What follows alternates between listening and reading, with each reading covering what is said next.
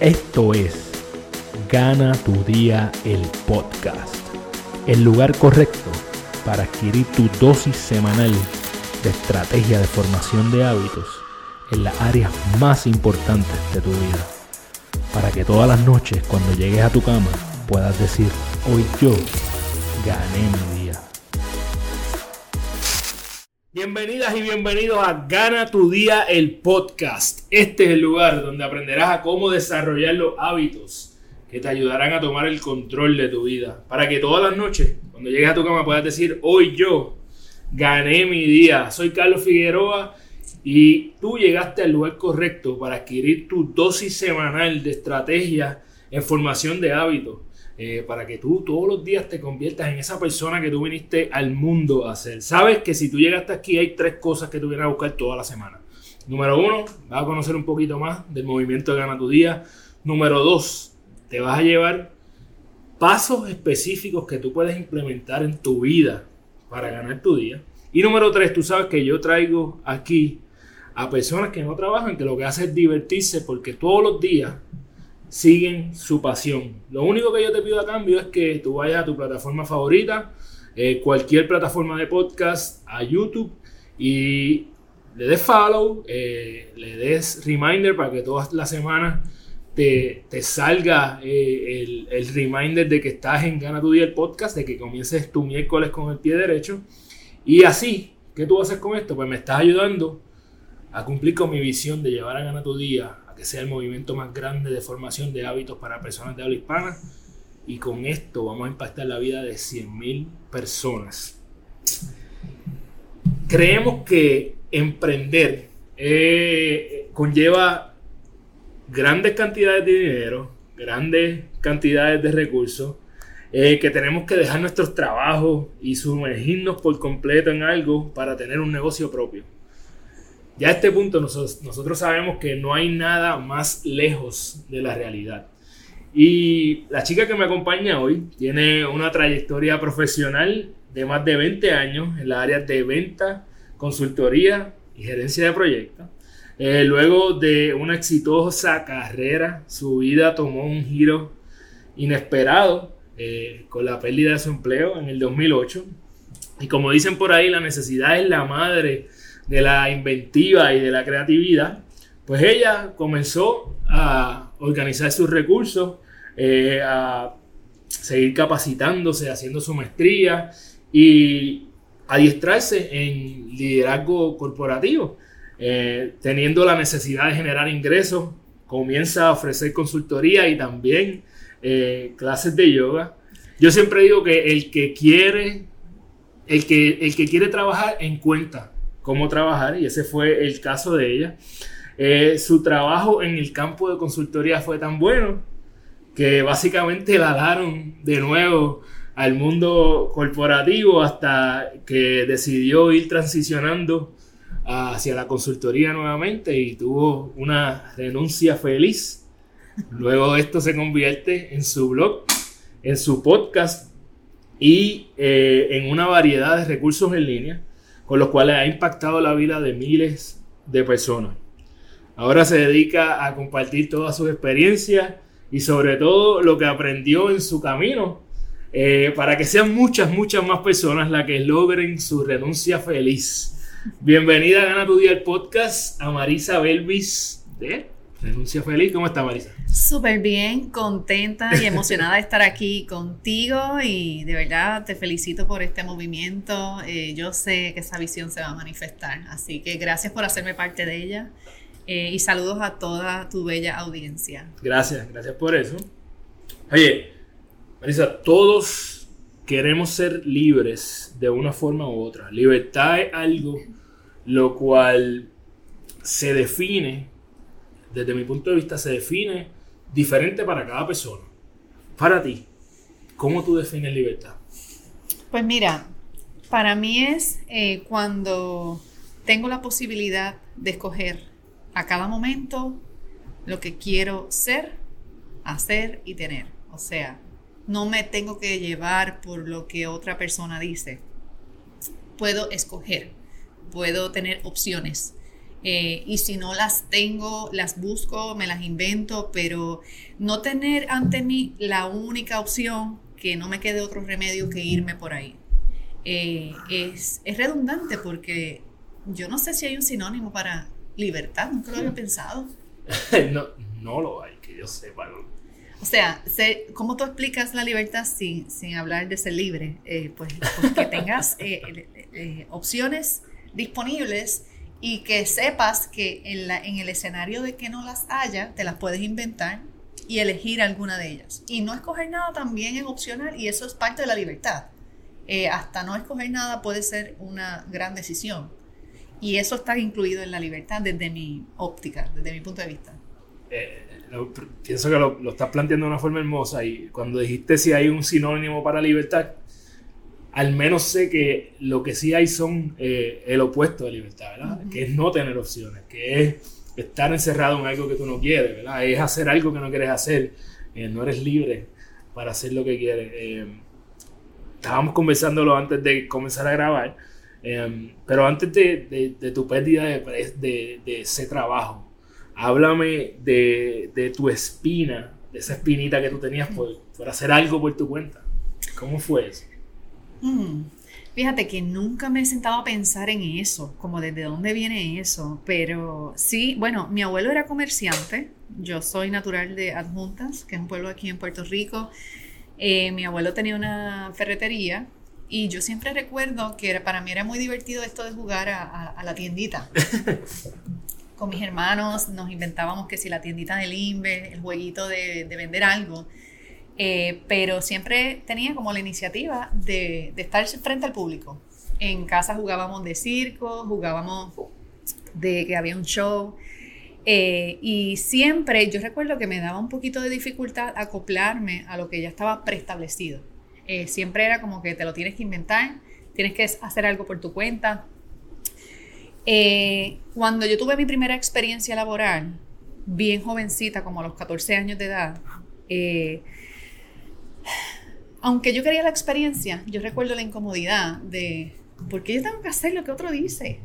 ¿Por qué, yo tengo que, ¿Por qué tiene que ser así y no así? ¿Y por qué yo me tengo que callar y aceptar el horario que otro me dice, el, la tarifa, el, el pago que otro me dice?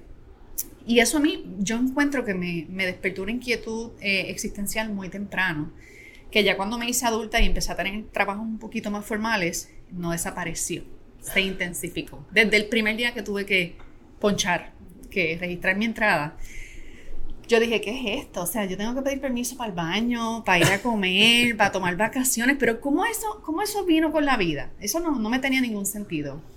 Entonces, recuerdo eh, siempre eh, tenerlo presente, aunque no lo hablara, eventualmente lo hablé, lo manifesté verbalmente, pero tener presente como que esto va a durar poco. O sea, esta cosa de yo trabajar para otra persona, no es que sea malo, es que no, ah, no, no resonaba conmigo.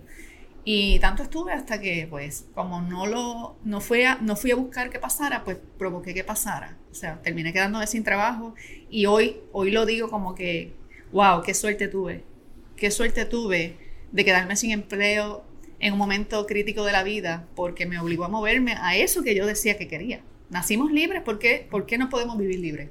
Comenzamos a hablar un poquito de eso antes de grabar y tengo que decir que algo parecido le sucedió a, mi esposa eh, ahora a comienzos de, de, este, de esta pandemia, ¿verdad? De la encerrona, eh, en donde ella lleva años diciéndome, bueno, mira a ver qué hace, pero a los 40 yo quiero ser ama de casa mira a ver qué hace, cómo lo vamos a hacer. Y yo le, dije, dame un break que lo vamos a lograr. Dame un break fue que recién cumplido sus 38, básicamente se queda sin trabajo eh, y eh, queda embarazada de nuestro segundo hijo que acaba de cumplir tres meses. Entonces eh, fue como que de primera instancia, pues uno lo ve todo lo malo, lo que acaba de pasar, qué malo, qué es esto, que, ¿sabes? No tengo, perdí ingresos, etc. La realidad es que mira, no nos ha hecho falta el ingreso eh, que dejó de generar. Eh, eh, gracias a la vida tenemos cierto grado de organización y pudimos empatar la pelea, hicimos ajustes y qué mejor cosa que ella estar la mayor parte del tiempo en nuestra casa con nuestros dos hijos, no perdiéndose ninguno de los pasos que literalmente los primeros pasos de nuestros hijos, las primeras volteadas, etc. Así que eh, uno lo ve de primera intención como lo peor que te puede pasar sin saber que podría ser lo mejor que puede pasar. Eh, eh, no deja de ser una situación retante emocionalmente para ti. ¿Cómo fue esa, esa, esa situación, verdad? ¿Cómo lo tomaste? ¿Qué hiciste? ¿Qué sucedió ahí?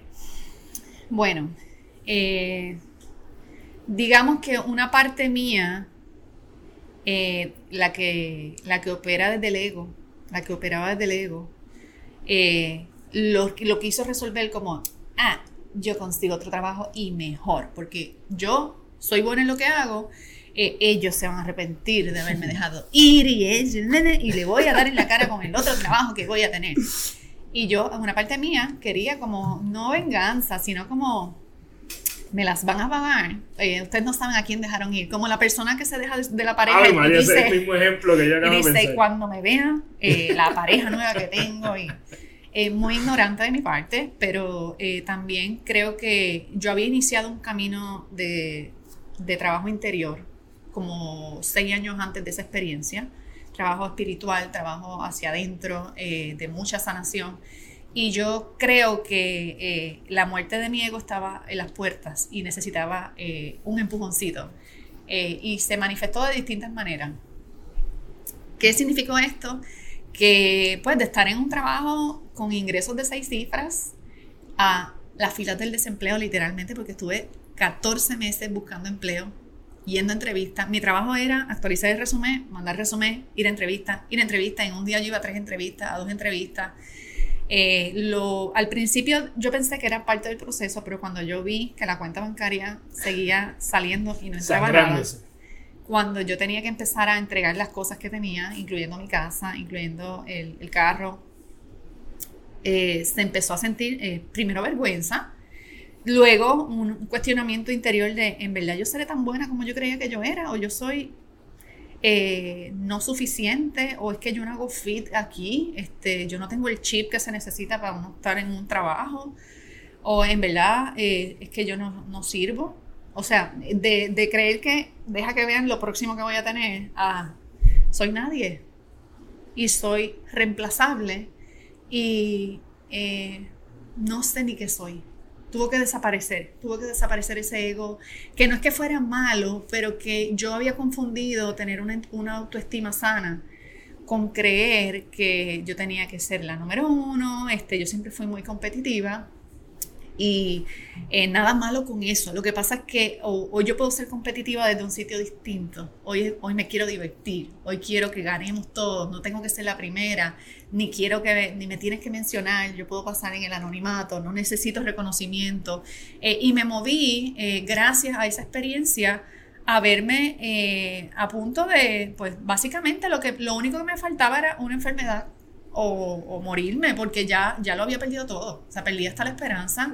Me sumí en una depresión mayor, o sea, diagnosticada. Eh, no había salida. O sea, yo decía, ¿qué voy a hacer? ¿Me voy a vivir con mis padres otra vez? ¿A qué? ¿Hacer una carga para ellos? Eh, ellos no me pueden ayudar ni con mi casa, ni con mis deudas, ni con mi nada. Eh, ya, o sea, al nivel que llegué fue tan abajo que más abajo no había. O sea, era, no me quedaba otra que levantarme. Y básicamente, eh, pues lo solté, lo solté todo y decidí, ok, literalmente lo único que me queda es borrón y cuenta nueva. O dejarme morir, que eso no sé ni qué significaría eso, pero eh, a lo mejor no hubiera salido nunca de esa depresión, a lo mejor me hubiera convertido en una persona con adicciones o hubiera caído en otro tipo de, conducta eh, autodestructiva. Y como te dije, unos años antes yo había empezado un camino eh, hacia el interior, no religioso ni nada, sino había empezado a, participar de, a, leer libros, a participar de talleres, a tomar, eh, a tener experiencia, a, meditar, empecé a conectar con, con, un lado del ser. Y yo recuerdo bien tempranito, como a mis 22 años o 23 añitos, decir, eh, en este momento eh, yo quiero que esa vieja versión mía empiece a desaparecer y empiece a aflorar la que es. Y yo no sabía lo que yo estaba diciendo. Eso fue lo que pasó. Ahora, después de mis 40, yo miro hacia atrás y yo digo, es que mira qué poderoso lo que declaraste, que te provocaste que eso se muriera y se fuera, se fuera para allá. Eh, y desde, desde la nada, pues nace esta versión diferente que, que, no me interesa etiquetar, que no me gusta ponerle labels, que no me gusta decir soy esto, soy lo otro. Yo simplemente soy, aquí estoy.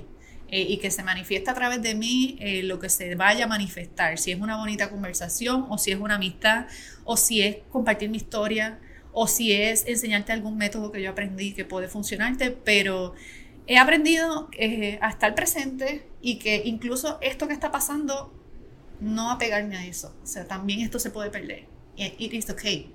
Eh, le perdí miedo. O sea, esto me entrenó, eh, pasar por un momento tan doloroso y tan difícil, me entrenó a, no es que tengo el cuero duro de, de ahora no siento, es que ahora no le tengo miedo a sentir ya sé lo que es quedarme sin trabajo, ya sé lo que es perderlo todo, ya sé, pues, pues si me toca otra vez, que no estoy en esa energía, no estoy en esa vibración, pero tampoco ando huyéndole como antes, ¿verdad? Que, que andaba huyéndole al fracaso, huyéndole, creyendo que huirle al fracaso es lo mismo que ir hacia el éxito y son cosas distintas. Eh, así que, pues básicamente así se resume ese golpe eh, eh, más de 10 años después de haber ocurrido.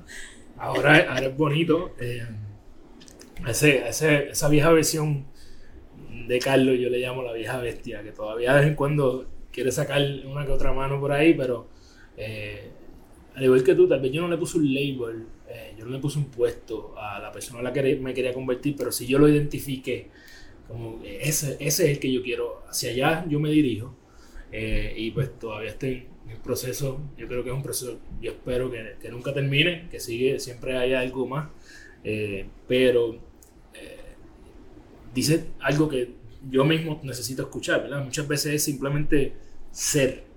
Eh, y cuando estabas describiendo todo lo que dijiste, coño, es verdad, cuando yo busco y estudio a Marisa estudio su blog y estudio su movimiento, yo no encuentro un título, ¿verdad? Que no sea el nombre de su blog. Eh, eh, tiene un podcast, ayuda a personas, da coaching, pero no hay un título ahí, sino que es, Marisa. Eh, así que eh, qué bueno que estás viviendo lo que predica. 27% de las personas tiene algún tipo de descontento en el mundo corporativo y quieren salir de ahí. Tú estuviste ahí ese número sigue creciendo. ¿Por qué tú crees que es que las personas están tan descontentas con, eso? Mira, eh, no sé cuál es la fuente de tu análisis. Hay una encuesta bien interesante que hace Gallup todos los años eh, y estimó en 89%. Probablemente eh, el, tuyo es el correcto, Gallup. una fuente mucho más fidedigna que cualquiera que sea la que yo tengo. Y que una cosa es el descontento con el mundo corporativo y otra es con su empleo. O sea, puede, puede que tenga perspectivas distintas la, la, encuesta. Pero eh, en este estudio, cuando lo lees, eh, pues muchas veces eh, el rol de la relación con su supervisor tiene que ver.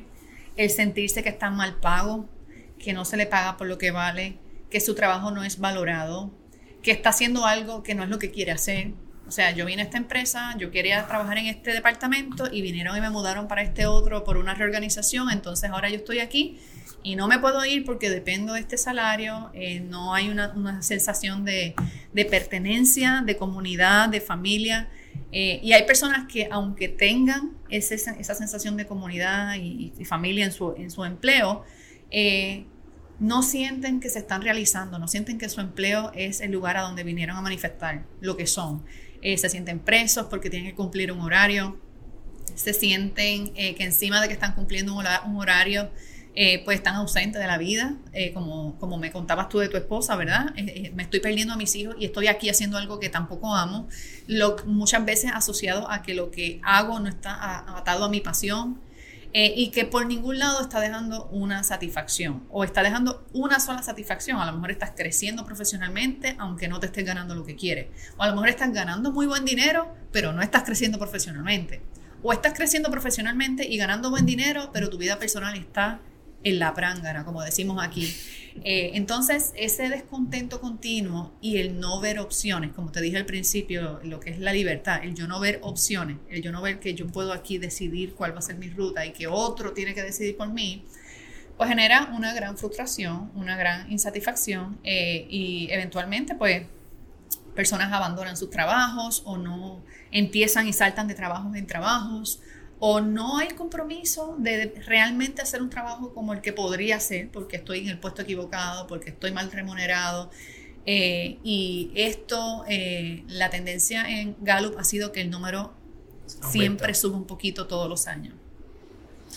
Eh, diste una explicación mágica y, estoy 100% de acuerdo. Olvídense el 27% mío, dale caso al 89% de Gallup. Eh, que es mucho más entero, que no importa, que, que, de donde sea que yo haya sacado mi número.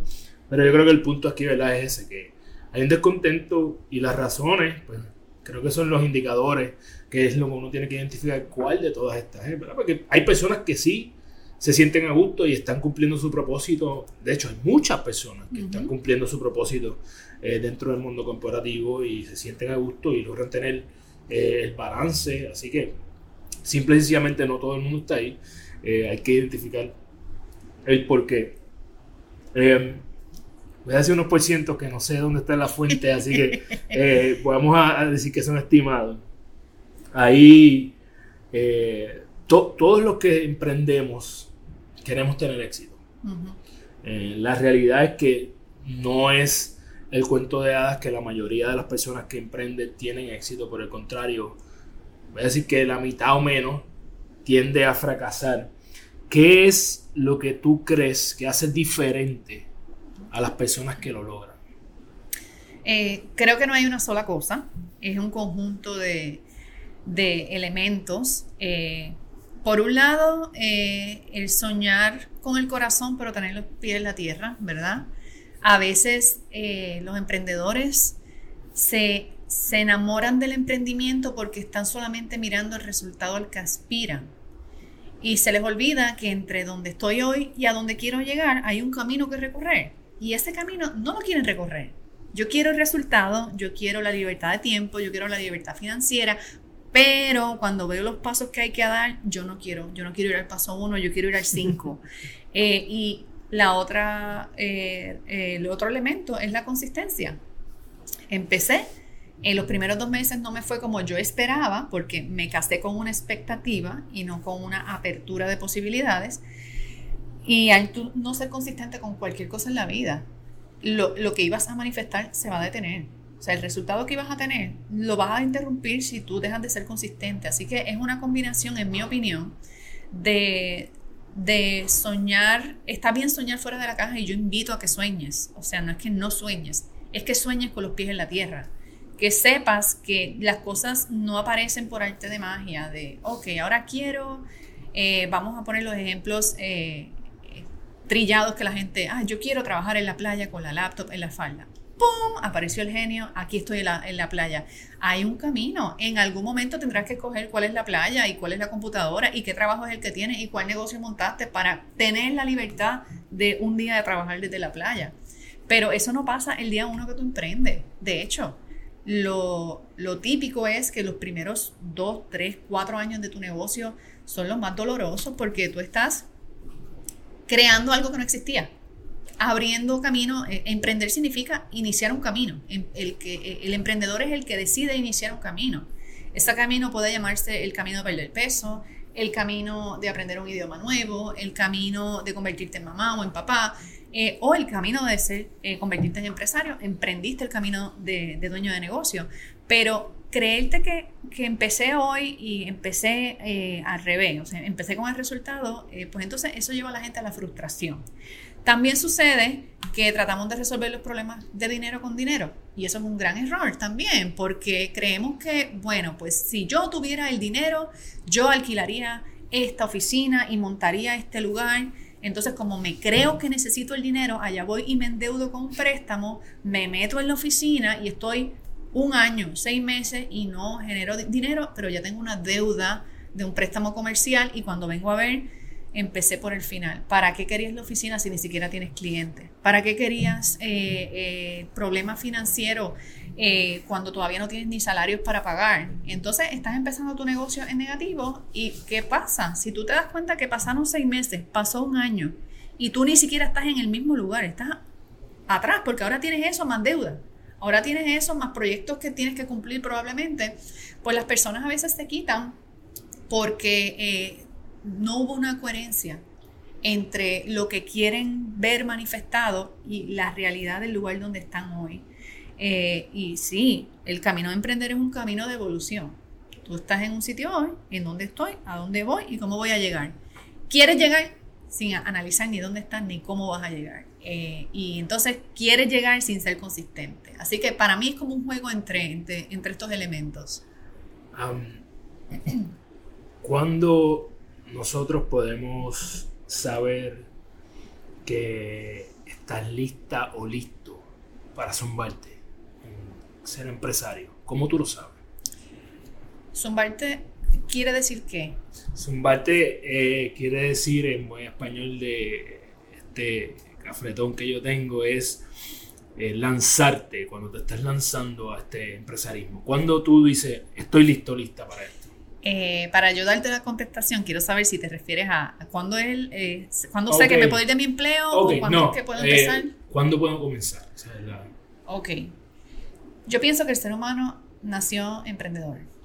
Emprendimos el camino de aprender a gatear, el camino de aprender a caminar, aprendiste a, a ir al baño sola, aprendiste a hablar, todo eso no estaba en ti. O sea, hemos, hemos sido emprendedores hemos emprendido caminos distintos desde que nacimos.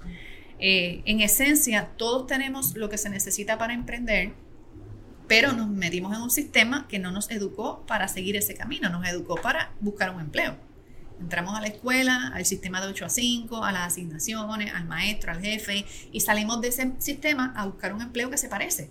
De 8 a 5, de lunes a viernes, con el jefe, esto y lo otro. Entonces, eh, no es que tú no eres emprendedor o no tienes lo que se necesita, es que llevas muchos años entrenándote en un sistema distinto.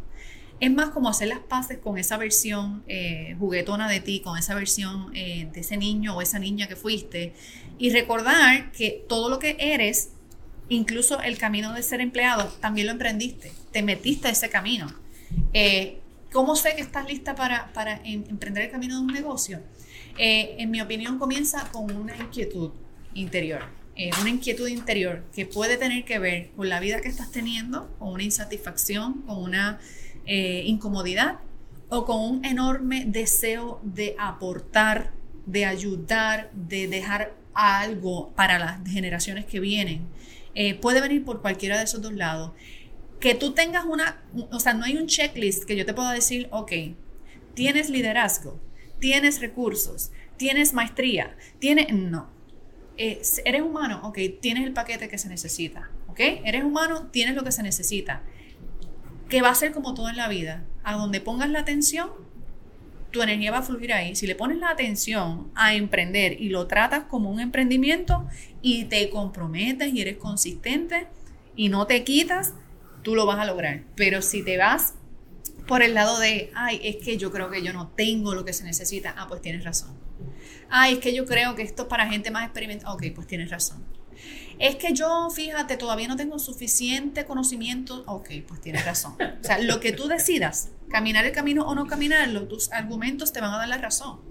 Así que no creo que hay una cosa como para decir, eh, aquí están todas las señales del universo, eh, me voy a lanzar. No. Y de hecho, al que no se atreve a lanzarse, cuando le lleguen las señales, va a buscar la confirmación de las señales del universo. O sea, siempre el que no se atreve va a encontrar cómo no atreverse y el que quiere va a encontrar por qué hacerlo. Así que o, encuentras la forma o te la inventas o en verdad deseas pero no, estás comprometido. Qué bonito. Eh, vamos a hablar de entonces la otra parte eh, de tu interpretación de la pregunta, ¿verdad? ¿Cómo ¿Cómo nos preparamos para una renuncia feliz? Eh, yo soy el primero que lo voy a decir aquí, Estamos hablando, yo soy, eh, eh, tengo mi movimiento de Gano Tu Día y estoy emprendiendo este movimiento y este camino de impactar a 100.000 personas, pero aún tengo un empleo también. Entonces, no es un secreto que en algún momento yo quiero tener una renuncia feliz. ¿Cómo nosotros hacemos eso? Eh, igual que tú, la mayoría de los que están escuchando, que tienen empleo, eh, quieren también tener una renuncia feliz. Eh, la mayoría. si en su corazón tienen el deseo de, de servir y manifestar o de tener una vida libre, ¿verdad? Porque yo al final de cuentas siento que lo que enseño no es emprendimiento, sino encontrar tu camino de libertad. Esa es mi misión personal.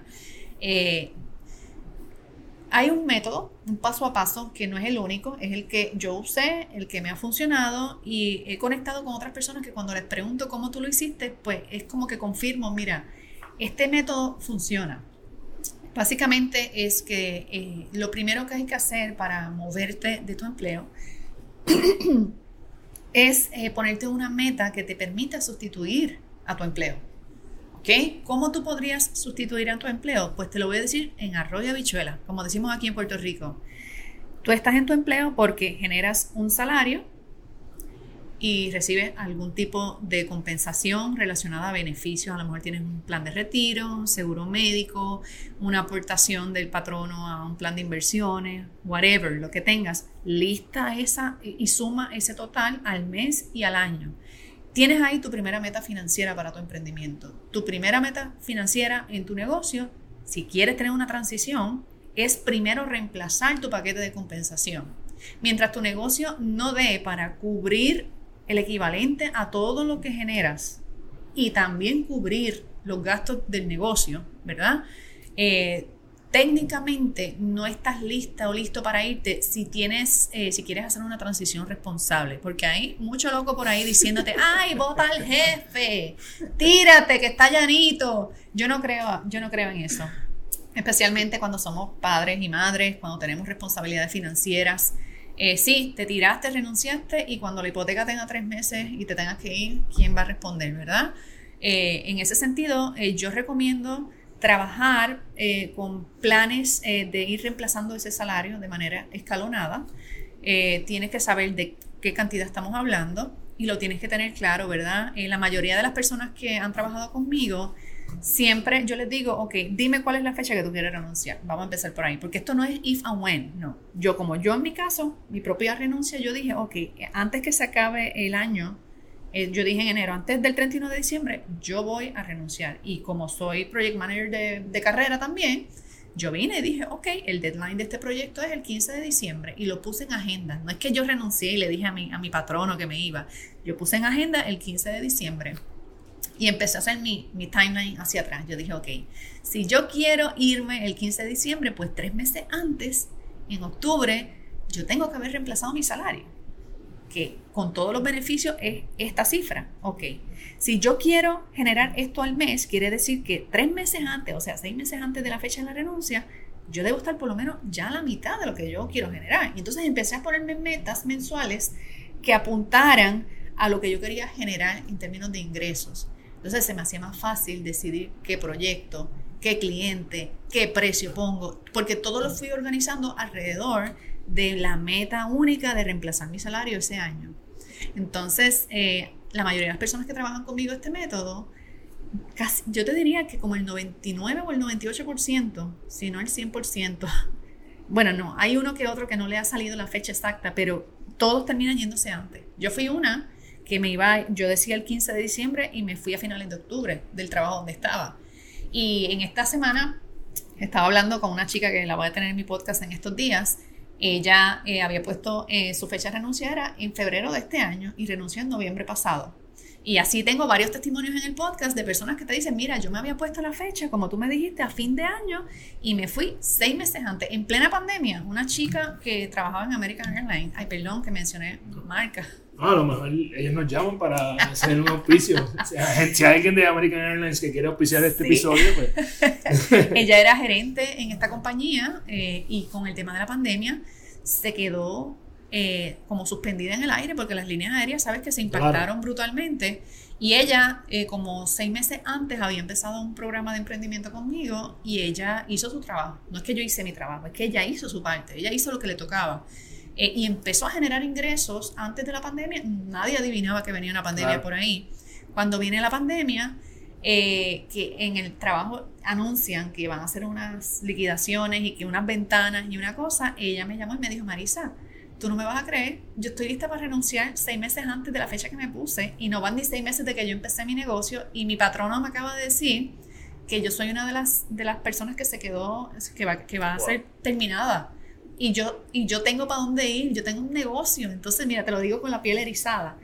Ella renunció seis meses antes de lo que se propuso. Y no es porque Marisa hizo magia. O sea, yo no tuve nada que ver ahí. Yo solo te, te pongo como quien dice, estos son los pasos, tú caminas, ¿verdad? Tú te lo ganas, tú lo generas, tú lo manifiestas. Eh, y así, pues lo que te quiero decir es que cuando trabajamos por fecha y por objetivos claros, solemos a manifestarlo antes, porque nos damos cuenta que no es tan complicado nada. Nos creemos que es complicado y lo complicamos, pero no es tan complicado más. Así que la clave está en sustituir tu salario y que tú puedas sostener esa fuente de ingreso, esa cantidad, por lo menos por dos o tres meses. No como que el mes uno que sustituye mi salario ya renuncio, no. Yo por lo menos que tú puedas tener esos primeros tres meses como evidencia de que tu negocio ya tiene una estabilidad y que no lo veas como que ah, ahora tengo dos salarios, mi salario más el negocio. No, ese dinero que estás haciendo es tu capital de inversión, eso no se toca.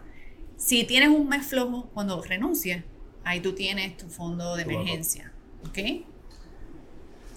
Eh, es que em, yo soy project manager, a mí esto me apasiona también. Y, estoy, estoy de acuerdo contigo en que uno, uno tiene que ponerse, yo siempre digo a toda la gente que, que participa de mi Gana Tu Día Academy, etc.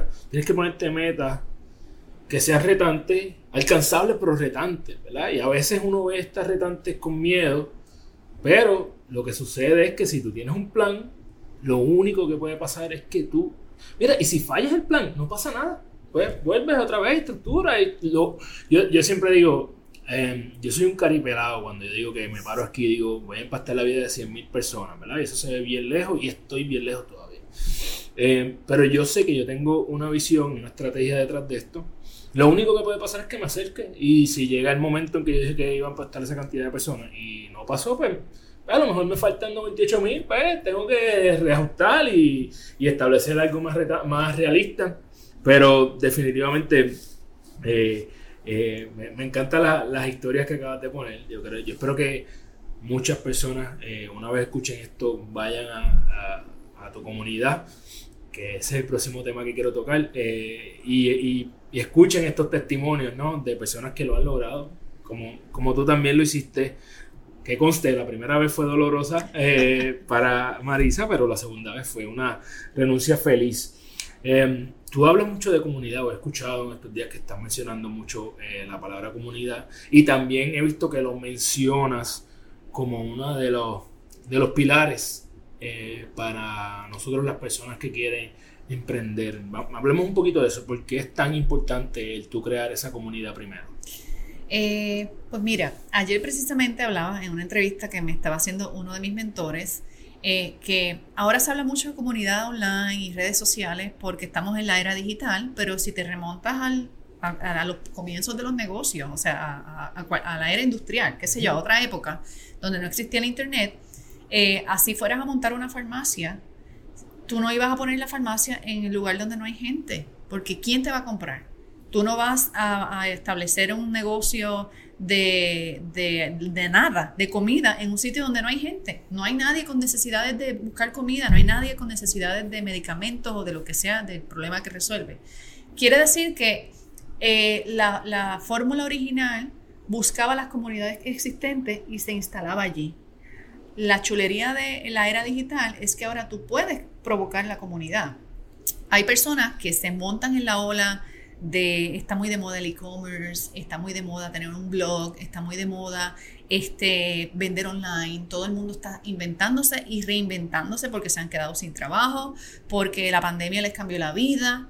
Eh, entonces piensan que yo hago la parte técnica, monto el site, monto la página, que eso es muy táctico, eso no es estratégico, eso presume que ya hay una comunidad a la que venderle. Pero si tú no tienes una comunidad, no pienses y quieres montar un negocio online, no pienses que montar la tienda, empiezas a hacer anuncios en Facebook y ya la tienda está ahí vendiendo miles de dólares diarios. No, porque nadie te conoce, nadie conoce tu marca, no tienes una marca.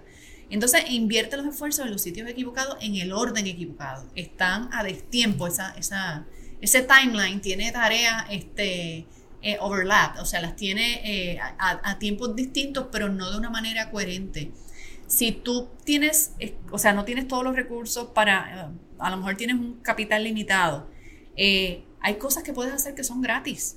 Tú puedes primero definir qué problema tú puedes ayudar a los demás a resolver. ¿En qué yo soy bueno?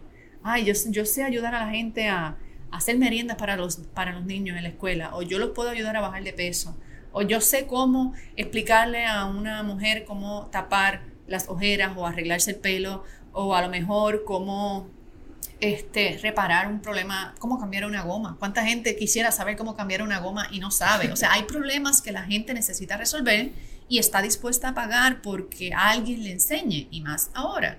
Entonces, todos los negocios son soluciones a problemas.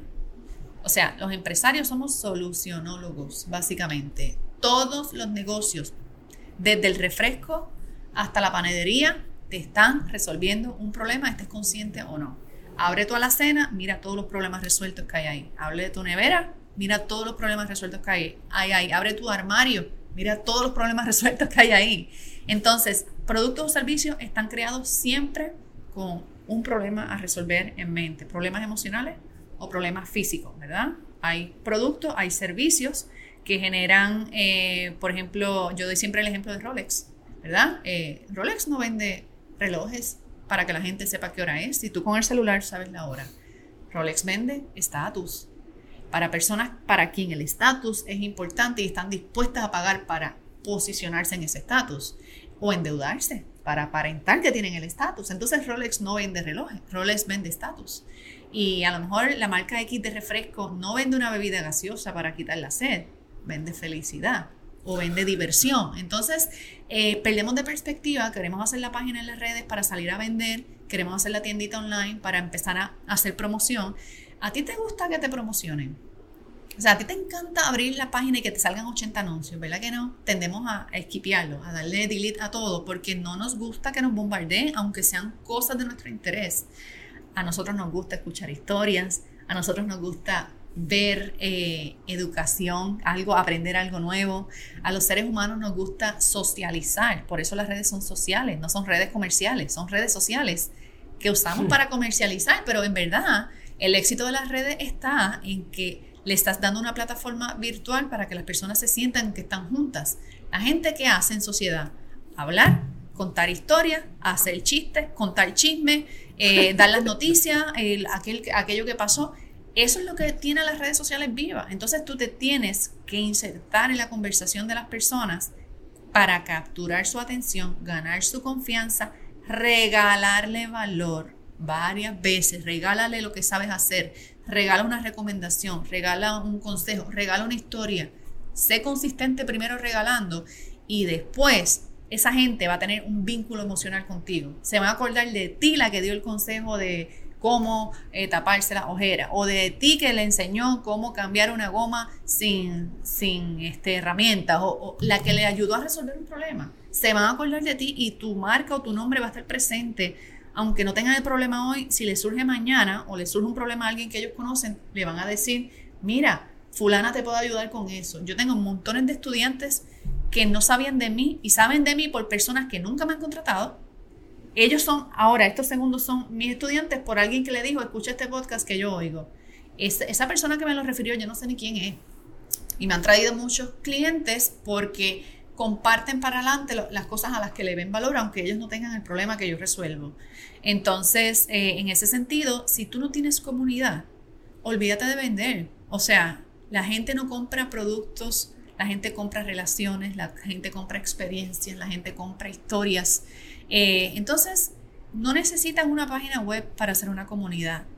Necesitas abrir un espacio en la, red social donde está tu cliente ideal, ¿verdad? No en la que a ti más te gusta, en la que le gusta más a la persona que tiene problemas que tú ayudas a resolver.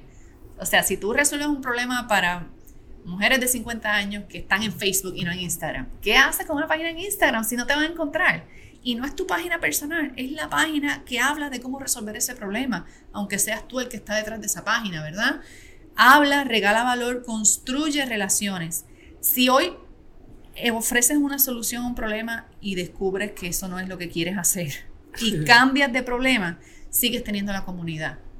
Pero si te casas solamente con un producto o con una marca o con un servicio y no construyes relaciones, eh, no vas a, no vas a tener, eh, no va a ser sostenible tu esfuerzo y eventualmente terminas quitándote, diciendo que ah, eso de la tienda online no sirve, o eso de las redes no sirve, o después que le metí miles a una página, ¿para qué le metes miles a una página web cuando no tienes comunidad? ¿Quién va a visitar tu página? O sea, a menos que tú seas una celebridad, una figura pública o una eh, persona de influencia política, ¿por qué alguien va a querer buscar tu web page?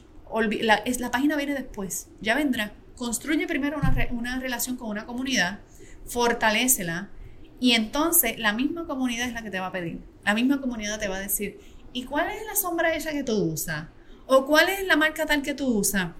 Quizá es tu momento de crear tu producto o de hacer tus recomendaciones o de afiliarte con alguien para distribuir su producto o de eh, decir, oh, pues fíjate, yo no había pensado en eso, como me pasó a mí eh, con mi podcast, que las personas me empezaron a decir, mira, eso que tú hablas en el podcast, tú das talleres de esto.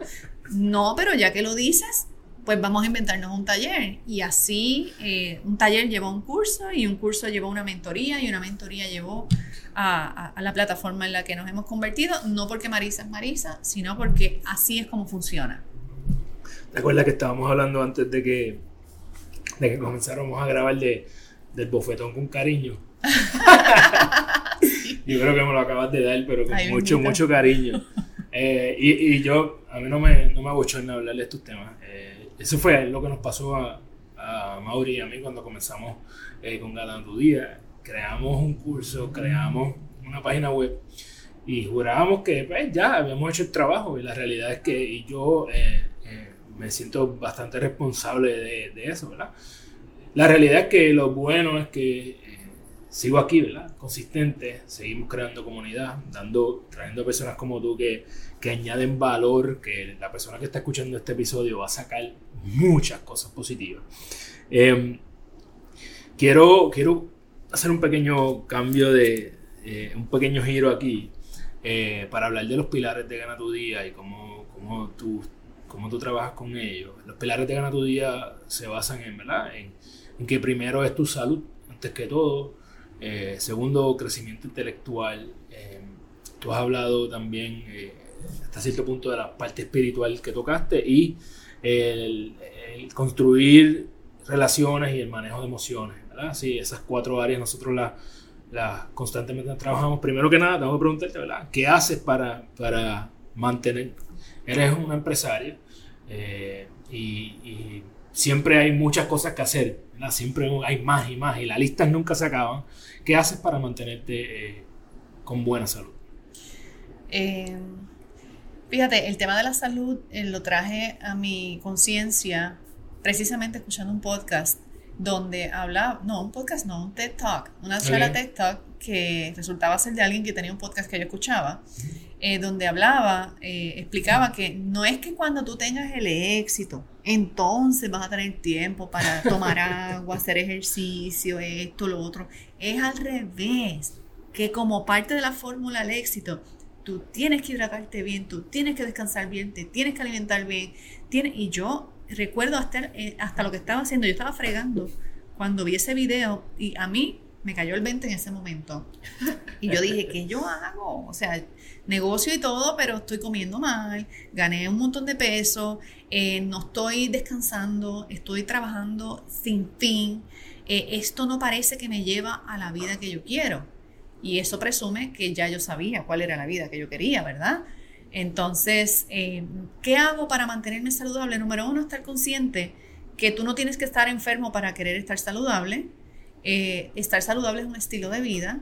Yo no quiero llegar a los 80, a los 60, sintiéndome que no puedo con mi vida. Yo quiero ser una doñita corre, yo quiero ser una doñita que hace el headstand todavía de yoga, y yo quiero ser una mujer que si a lo mejor tengo mis nietos, estar saludable y poderme sentar al piso a jugar con ellos y llegar al momento en que pues, pues, pues la ley de la vida, pues obviamente no tendrá la misma fuerza, pero yo no quiero llegar eh, como persona, yo estoy en los 40 y yo tengo colegas y compañeros de, de mi clase que los veo y se ven bien deteriorados físicamente, eh, que no pueden doblarse a coger algo del piso por todos los achaques que tienen. Eh, y cuando te vas a mirar su estilo de vida, lo único que hacen es ver televisión, beber en cantidad, no toman agua, no se ejercitan, eh, todo lo que tenga que ver con fomentar estilos de vida eh, parece aburrido. Y yo encontré cómo, cómo me obligué a incorporar hábitos, pensando que mi visión a largo plazo no es solamente las metas financieras ni las metas de familia. Eso incluye una mamá saludable, eso incluye una esposa ágil, eso incluye una líder de equipo de trabajo dinámica, divertida. Y eso para que pase Significa que estoy en un peso saludable, significa que estoy energizada, significa que estoy creativa. ¿Y qué cosas incentivan? Estar energizada, tener un peso saludable, estar este, creativa. Eh, tomar agua.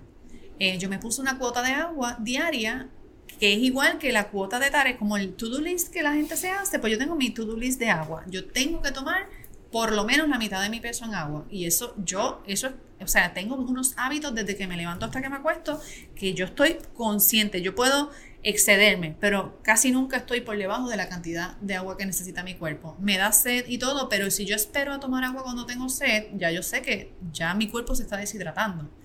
Entonces, eh, incorporé, yo ah, tenía una práctica de yoga de muchos, o sea, más de 10 años practicando yoga, me certifiqué como maestra, no para ejercerlo, sino para profundizar en mi práctica. Pero después que mi nena nació, se me complicó la práctica porque las, las clases que a mí me gustan eran de noche, era la hora que yo tenía para estar con ella. Así que empecé a buscar otras formas de mantenerme activa. Yo no creo que tú tienes que hacer X ejercicio o Y. Es estar en movimiento, es dar una sudadita eh, tratar de dar una sudadita por lo menos tres o cuatro veces en semana, si es posible todos los días, pero eh, empecé a correr, empecé a caminar. En mi, en mi, urbanización hay carretera, hay parque, pues olvídate, vamos a caminar, vamos a buscar la excusa de que tengo que tener el outfit del gimnasio, eh, la membresía a mí no me gusta guiar, a mí no me gusta estar en tráfico, a mí no me gusta sentir que estoy perdiendo el tiempo y desplazarme a los gimnasios. Yo sé que ustedes tienen un negocio de gimnasio o algo así, pero no es nada en contra de los gimnasios, es un asunto de gusto personal. Pues yo de un tiempo para acá contraté a un trainer que va a mi casa y me da los ejercicios en ciertos días de la semana. Yo entreno a las 5 de la mañana y si yo no entreno, yo siento que mi día va mal. O sea, es algo que yo ahora mismo no lo estaba hablando con alguien de mi familia ya yo no hago ejercicio para verme bien, ya yo hago ejercicio para sentirme bien. Ya yo hago ejercicio, tengo un día duro, ese es el día que más temprano me tengo que levantar a hacer ejercicio. Si no, yo estoy en la monga, en la lenta. Y ya el ejercicio para mí es como que le tengo mangado el secreto. Y no es, sé que a largo plazo me va a dar salud, pero a corto plazo me da energía, me pone productiva, me pone creativa. Eh, ¿Qué hago? Tomar agua, ejercitarme. Eh, en un momento dado lo estaba haciendo a diario, incluyendo fines de semana. No un super entrenamiento, pero por lo menos una o dos vueltas a la urbanización, algo. Eh, estoy midiendo mis pasos, así que estoy consciente de que camino un montón. Siempre excedo la cantidad que se supone que camine, así que en ese sentido pues soy bastante activa. Pero doy mi sudadita, así sea bailando frente al espejo con una canción. O sea, inventándome un reto de algo de baile o lo que sea, pero quiero estar en movimiento. Eh, ¿Y qué más hago? Cuidar lo que como no solo en el plano físico, sino en el plano emocional, en el plano espiritual. La comida no es, yo no hago dietas, no creo en dietas, pero sí creo en comer cosas sanas, cosas lo menos procesadas posible. Eh, yo puedo tener problemas con las porciones, pero me puedo comer mucho de algo bueno, que, puede ser igual de malo, pero eh, me estoy educando en esa parte, ¿verdad? En ser más rigurosa con honrar las cantidades que mi cuerpo necesita, no comer por la vista. Eh, pero yo soy muy de frutas, muy de eh, todas las cosas que son frescas, me gustan mucho y llevo muchos años evitando ciertas comidas, no porque estoy en una dieta, es porque ni siquiera me caen bien. O sea, son cosas que, ¿para qué me las como si a la media hora tengo dolor de cabeza? Si a la media hora tengo acidez. Yo descubrí que a mí el pan no me cae bien.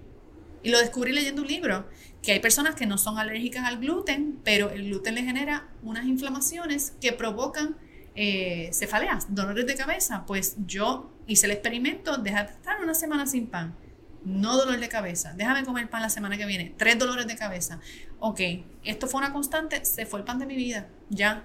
En un caso extremo que no haya más nada, me lo como, pero sé que me va a dar dolor de cabeza. Así que ya mi cuerpo lo evita por evitarse el mal rato del dolor de cabeza.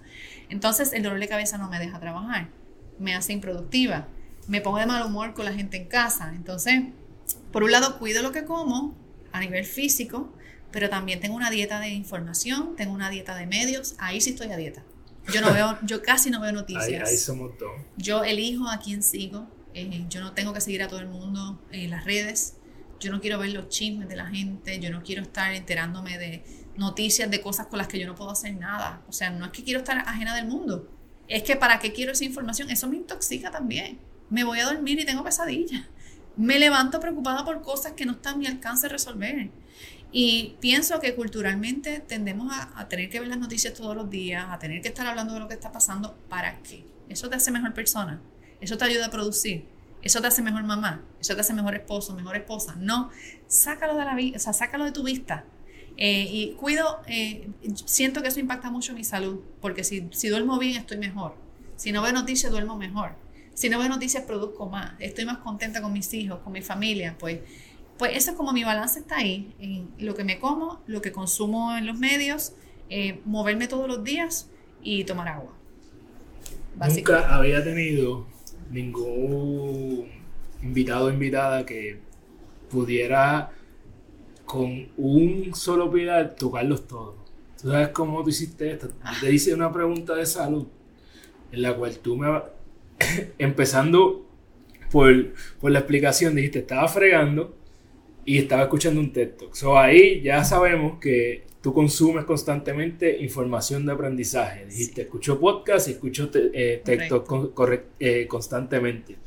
Hablaste de cómo es que eh, tu salud te da tu tranquilidad espiritual y emocional y por ende eres una mejor Marisa para poder tener mejores relaciones con tu familia, con, con, las personas con quien trabajas, etc. Así que es la primera vez que yo veo que alguien engloba con su salud todo lo que eso provoca. Y por eso para mí siempre digo que primero es la salud por, por esto precisamente. Yo no creo, digo, la palabra dieta a veces la utilizamos mal, ¿verdad? Dieta, dieta significa estilo de vida, pero dietas de moda es lo que yo creo que está mal. Yo estoy 100% de acuerdo contigo en que cuando uno hace los experimentos con la comida, eh, tú definitivamente te, lo, empiezas a, grabar en tu subconsciente de que la pizza, cuando te a mí me gusta la pizza, pero cuando te jaltas de pizza, eh, no puedes contigo el otro día, te sientes como que, ¿qué me pasó? No te puedes parar de la cama, más sin embargo, cuando comes algo, eh, unos leafy vegetables de esto, ¿verdad? Este, algo alcalino, tú sientes la energía y te sientes a otro nivel. Y siempre que voy a recomendarle a las personas que van a entrar al Gana Academy, les digo, mira, eh, haz la prueba y come liviano para que tú veas el nivel de energía que tú vas a traer a esta clase. Y me vas a hacer un favor a mí porque te vas a poder absorber más de lo que yo te voy a dar. Así que gracias por la explicación. Antes de hacerte la última pregunta, te voy a hacer dos preguntas, pero eh, quisiera que me describieras tu 2020 en tres palabras. Mi año 2020. Sí. Eh Déjame pensarlo. Claro, porque este, esto, esto, está aquí, esto no fue planificado. Eh, gratitud,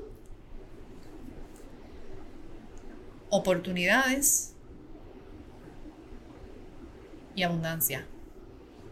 Y abundancia. Mira, mira, eh, eh, yo te hice esta, esta pregunta para crear perspectiva, ¿verdad? Porque muchas personas hablan del 2020 y es horrible, retante, es malo. Eh, y las tres palabras que tú dijiste son palabras positivas.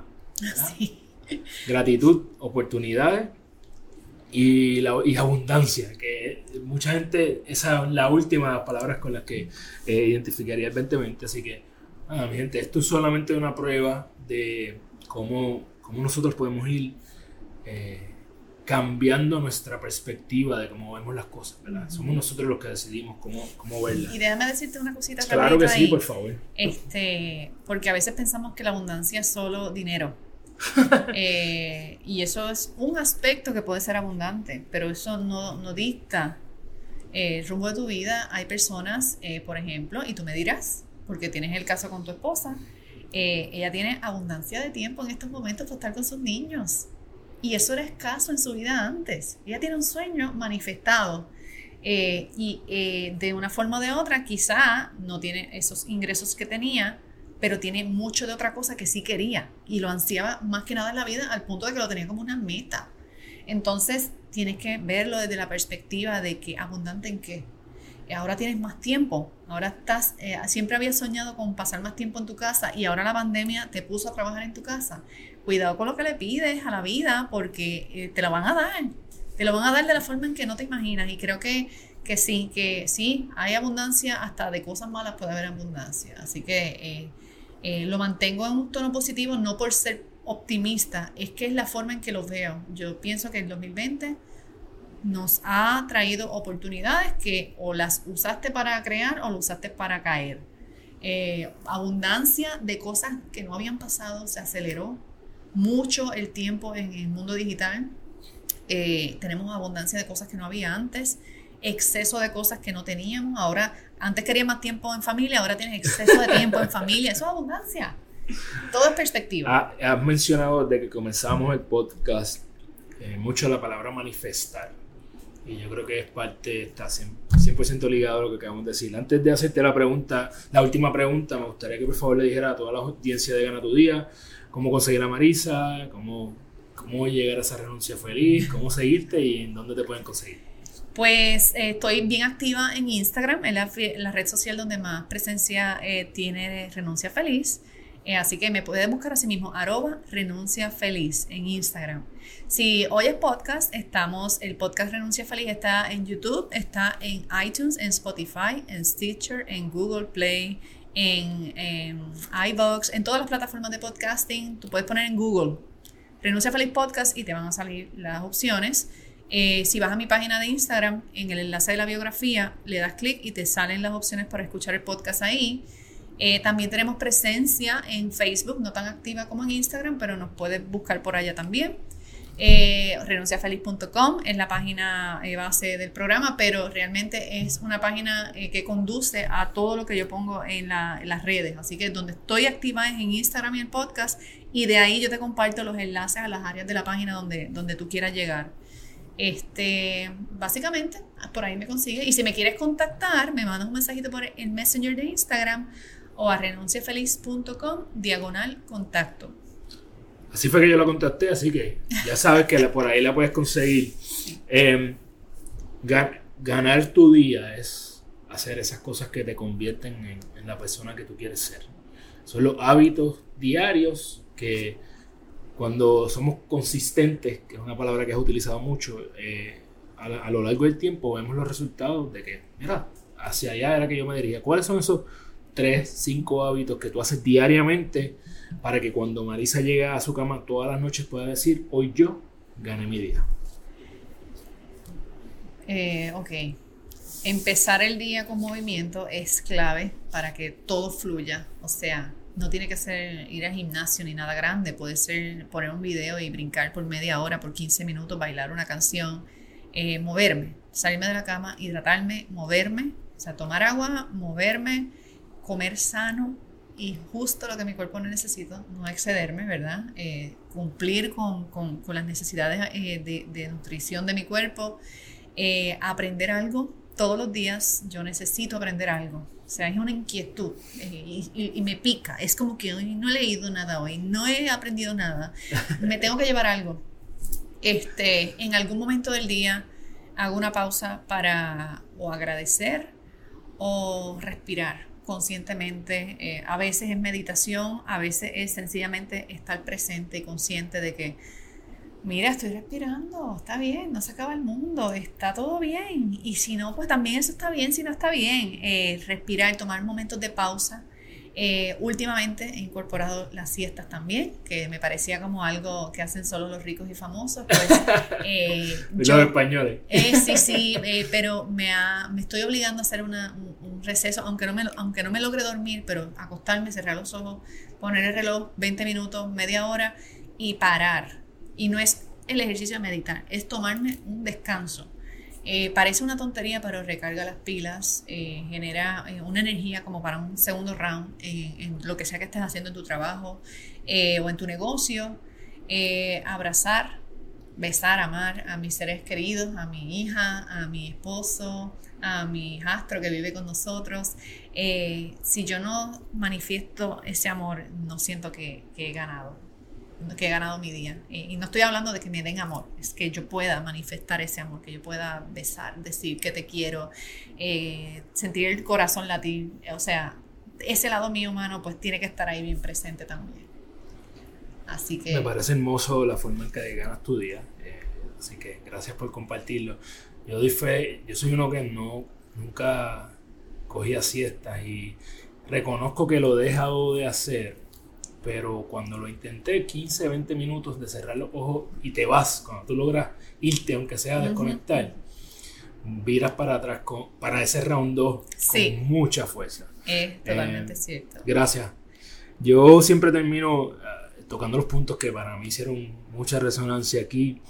Y tú describiste libertad, ¿verdad? Como esa forma de tener posibilidades. Libertad es tener posibilidades en lo que tú quieres ser, tener o hacer. Correcto. Eh, eh, creo que en el momento en que nos describes eh, cuando perdiste tu trabajo, dijiste, mira, básicamente tocaste fondo, lo que le llamamos el tocar fondo, ¿verdad? Dijiste, lo perdí todo. Y yo lo que aprendí de en ese momento fue que tú saliste de ahí, lo perdiste todo, incluyendo el miedo. Ajá. Eso fue lo que yo saqué de ahí. Eso fue como que tú perdiste todo. Tú perdiste tu casa, tu carro, todo. Y perdiste el miedo. Porque ya tú pasaste por ahí. Así que de perder también ganamos. Eso es lo que yo me llevo. Em, eh, si no es tu empleo el lugar donde tú viniste a manifestar lo que eres, pues pregúntate qué es, qué problemas tú puedes resolver para los demás. Em, creo que eh, nos diste cosas específicas para que las personas que quieren emprender, digo, dijiste algo muy importante, nacimos emprendedores. Y los que quieren emprender en un negocio, porque ya tú eres emprendedor de la vida, eh, tienes que soñar con el corazón, pero con los pies en la tierra. Tienes que ser consistente, tienes que entender que hay un camino que recorrer, que no es como que abrir ganatudia.com y va a llegar cientos de personas ahí de una y vas a tener dos a cuatro años dolorosos. ¿Estás dispuesto o dispuesta a pasar por eso? Es bien importante que te hagas esa pregunta. Eh, me, me, voló la cabeza cuando dijiste una palabra nueva que aprendimos hoy que se llama solucionólogos. Eh, yo siempre digo que eh, yo soy un problem solver. Cuando yo, mi diploma dice que soy ingeniero, pero en realidad yo me quiero caracterizar como alguien que resuelve problemas. ¿Qué tipo de problemas? Pues mientras más grandes sean los problemas que tú resuelves y para la mayor cantidad de personas posible, mejor. pues mejor va a ser y más abundancia vas a crear. Y eh, cuando quieras buscar el listado de cosas que necesitas para ser un emprendedor o emprendedora exitosa, lo único que necesitas saber es que eres humano. y que con eso ya tú tienes todo lo que necesitas. Wow, sí. Yo dije eso. Tú dijiste eso. que esto es una magia bonita lo que, lo que ha pasado aquí, Marisa. Gracias eh, por tu tiempo, gracias por estar aquí. Yo te voy a dar un regalito de parte de mis amigos de Woodbrand PR. Esto como que se me pareció a ti. Eh, ah. yo entro a, Renuncia Feliz y como que los colorcitos, como que dije, mira, esta, esta como que va con Marisa. y esto es eh, de parte de mis amigos de Woodbrand PR, que son unos emprendedores que tienen el movimiento eh, más grande de Puerto Rico de gorra, accesorios y también, eh, como dijo Marisa, ¿verdad? ellos tienen una experiencia. Nosotros somos Woodaholics. Eh, si eres como yo, que te gusta la gorra, pues aquí es que donde tienes que ir. Vas a ir a woodbrandpr.com y yo te voy a regalar free shipping, así que vas a entrar ahí, vas a poner el código GTD para que hagas tus compras con free shipping. Sabes que Gana tu Día lo puedes conseguir en ganatudia.com. Eh, también me consigue en Facebook e Instagram como Gana tu Día. Y eh, ya pronto viene el segundo. Ahora mismo eh, estamos en el primer Gana tu Día Academy del 2021. Eh, solamente voy a decir que está tan mágico que mi mamá está en el Gana tu ah, Día Academy. Así que yo estoy. Empecé el año con los sesos volados. y estoy loco por, por, el próximo. quiero que que te des la oportunidad de crear el hábito en esa área de tu vida que tú quieres mejorar. Así que únete al próximo Gana Tu Día Academy. Puedes encontrar más información en mi página de Facebook, ahí donde están los eventos. Y nada, eh, gracias por tu tiempo, gracias por escucharnos. Yo sé que te gustó esta conversación provocadora y fantástica que tuvimos con Marisa, así que comparte esto con alguien que debería escuchar eh, este episodio para para emprender, para emprender en su vida, en lo que sea que quiera. Y síguenos en, tu plata, en la plataforma que tú prefieras, ya sea el canal de YouTube o cualquier plataforma de podcast. Recuerda que eres la única persona responsable de todo lo que pasa en tu vida y que la forma en que tú cumples tus sueños es desarrollando los hábitos que te acercan a ellos porque tú eres tu hábito. Diariamente toma las acciones que te acercan a tu mejor versión para que cuando vayas a tu cama todas las noches puedas decir, hoy yo gané mi día. Un abrazo y nos vemos la semana próxima.